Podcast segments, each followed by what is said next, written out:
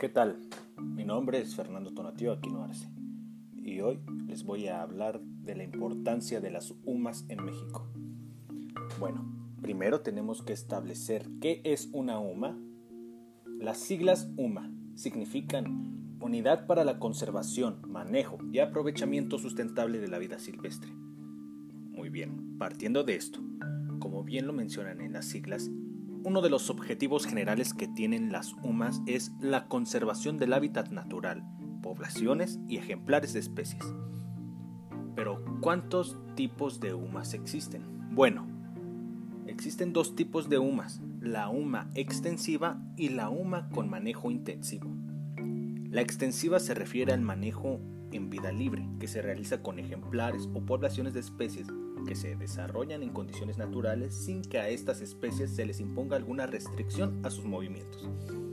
Ahora, la UMA con manejo intensivo se trata sobre ese manejo a ejemplares o poblaciones de especies silvestres en condiciones de cautiverio o confinamiento.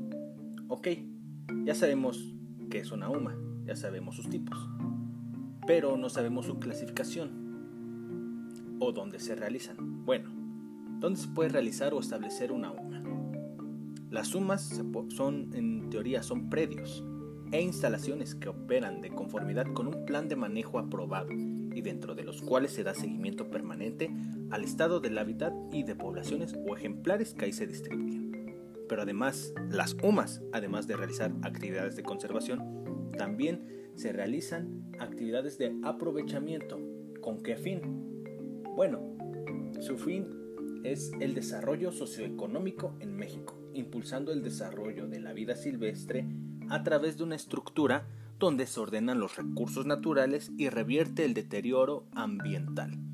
Ahora bien, las sumas pueden establecerse en pequeñas o extensas propiedades bajo cualquier régimen de tenencia. Mm, sí, sí se pueden establecer, no importa si es ejidal, comunal, federal, estatal, municipal, etc y sin importar el régimen de propiedad, es decir, si está en arrendamiento, cesión de derechos, comodato, concesión, etcétera, etcétera. Como ya sabemos, el objetivo general de la UMA es la conservación de la vida silvestre, pero existen vertientes donde las UMAs son específicas.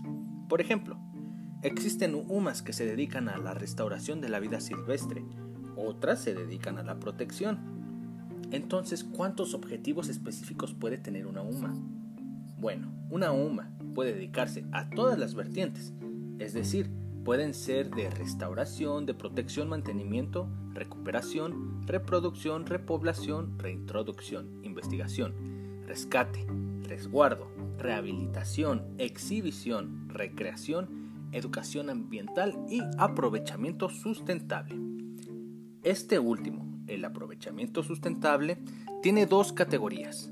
La primera, es sobre el aprovechamiento extractivo, es decir, la utilización de ejemplares, partes o derivados de especies silvestres mediante colecta, captura o caza.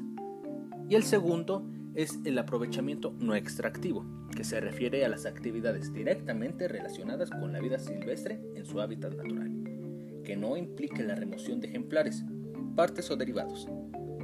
Y, no, y si no son estos bien regulados, puede causar un impacto significativo sobre eventos biológicos, poblaciones o hábitat de las especies silvestres. Entonces podríamos preguntarnos, ¿un zoológico es una UMA? En teoría se puede establecer que sí, pero legalmente no. Como bien mencionamos, las UMAs pueden ser los predios o instalaciones registrados, pero hay una clasificación a estos predios o instalaciones que manejan la vida silvestre. Se les llama PIMS, P-I-M-V-S, PIMS, que son los criaderos intensivos, viveros, jardines botánicos o similares que manejan la vida silvestre de manera confinada y con propósitos de reproducción controlada de especies o poblaciones para su aprovechamiento y es con fines comerciales. Pero estos solo pueden operar si cuentan con los planes de manejo, autorizados por quién? Por la Semarnat.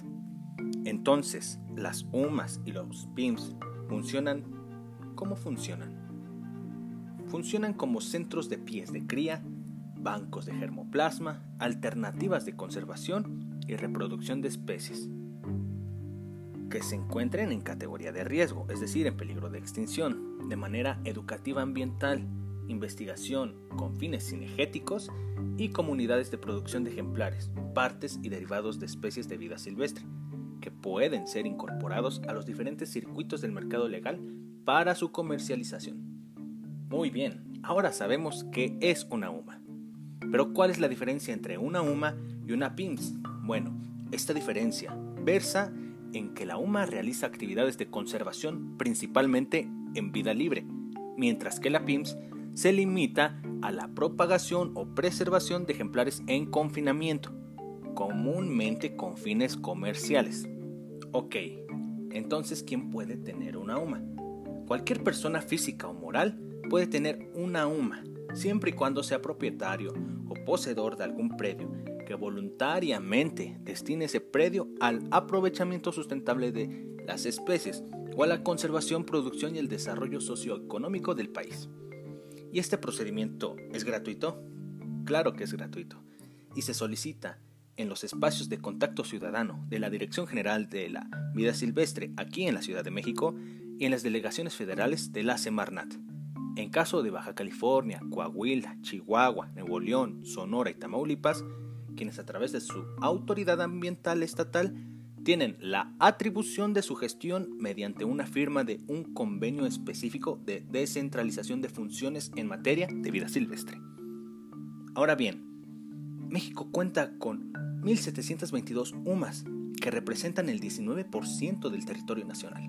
Si bien sabemos, México es rico por sus diversos ecosistemas, cuenta el territorio nacional refiriéndonos a los matorrales, bosques, selvas, selvas secas y húmedas, pastizales, bosques nublados, manglares, cuerpos de aguas y desiertos.